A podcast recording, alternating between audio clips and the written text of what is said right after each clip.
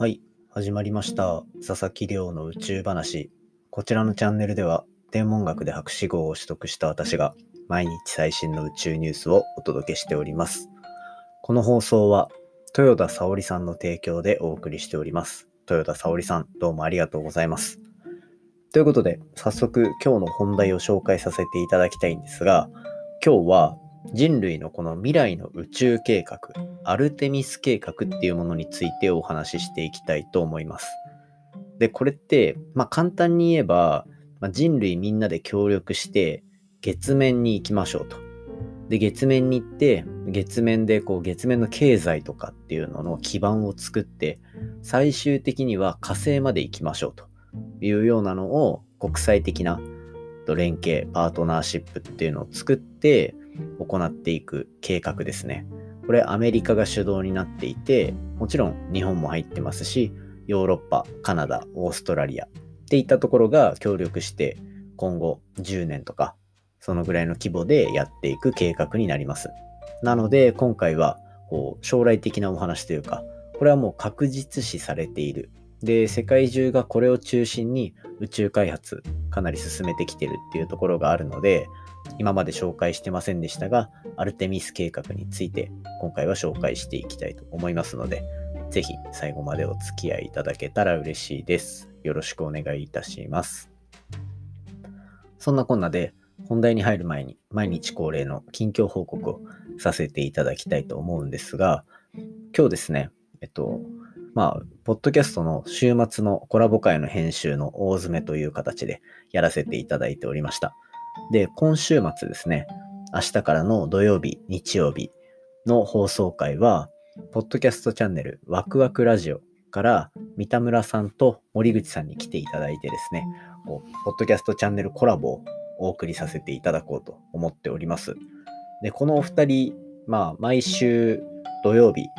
に10分間の、まあ、そ、あれですね、あの、チャンネル、あの、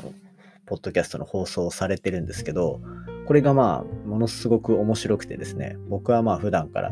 そのチャンネル聞かせていただいてるんですね。で、僕はもうそういう風なハマったポッドキャストが出たら、もう出してくださいと、あの、すぐに言ってしまうたちなので、それでこうコラボ収録っていうのを進めさせていただいて、今回実現した形になります。で、今回のこの土日の放送分なんですが、これ、僕の方では宇宙を題材にした話題を展開させていただいております。で、1日目、明日ですね。明日は、あの、三田村様、三田村様っていうか、三田村さんから、えっと、いただいたブラックホールについての質問というか、それ、ブラックホールの疑問を三田村さんからひたすら投げかけられて、僕がそれに答えるというような20分間ぐらいになっているという感じですね。で、2日目。2日目については、逆にもう一人、森口さんから、次は息子さん？お子さんか。お子さんがこう宇宙に興味を持っていった時に、今後の宇宙どうなるのかっていう話、どう説明すればいいんだろうっていう、これまたこうお二人とも違う角度での宇宙の質問っていうのを投げ投げかけていただいてるんですね。なので、こうどちらかの話題は必ずこう皆さんも気になる部分なのかなと。なんかブラックホールって僕このチャンネルですごく当たり前かのように話してるんですけど、いやいや、そもそもブラックホールって何？みたいなところから質問来てますし、このお子さんの進路の話をする森口さんの部分も結構多分、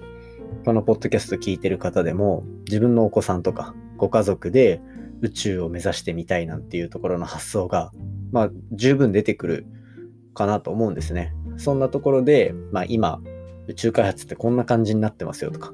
あとはまあ僕的な意見なんですけど、こうだと思いますとか、っていうお話を展開させていただいておりますので、まあそれぞれの回、ぜひ楽しんでいただけたらなと思っております。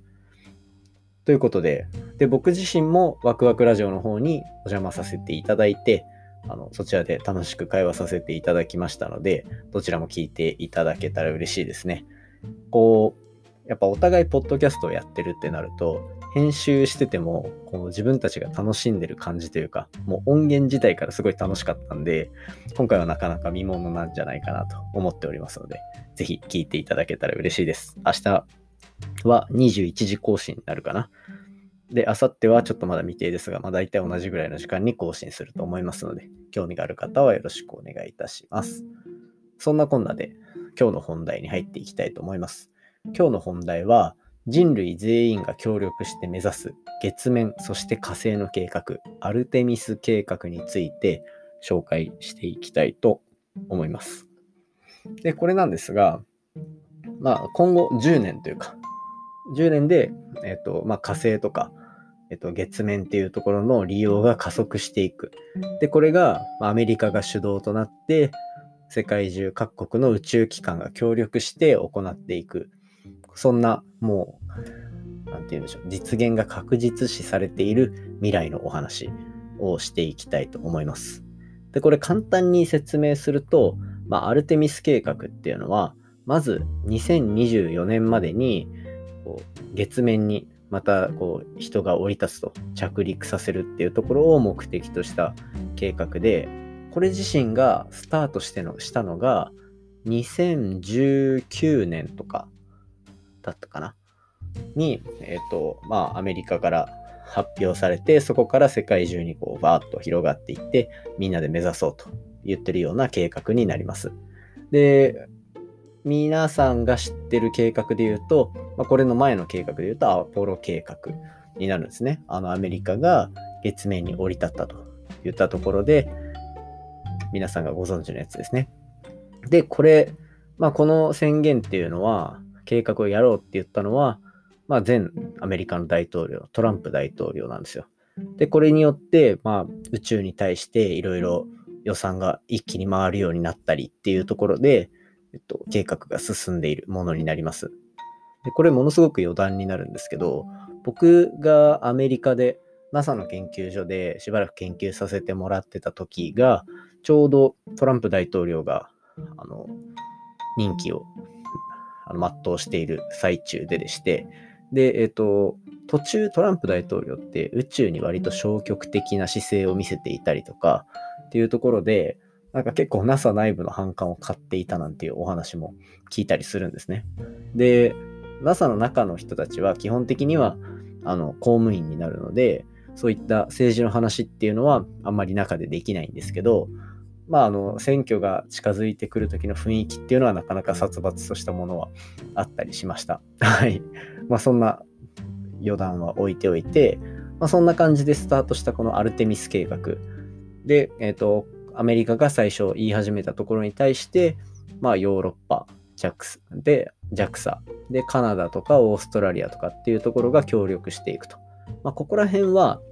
なんだろうな、あの、地球の周りを回ってる国際宇宙ステーションとかっていったところでも、まあ協力して進めてきた間柄ではあるので、まあそこまで不自然なパートナーシップではないんじゃないかなというところです。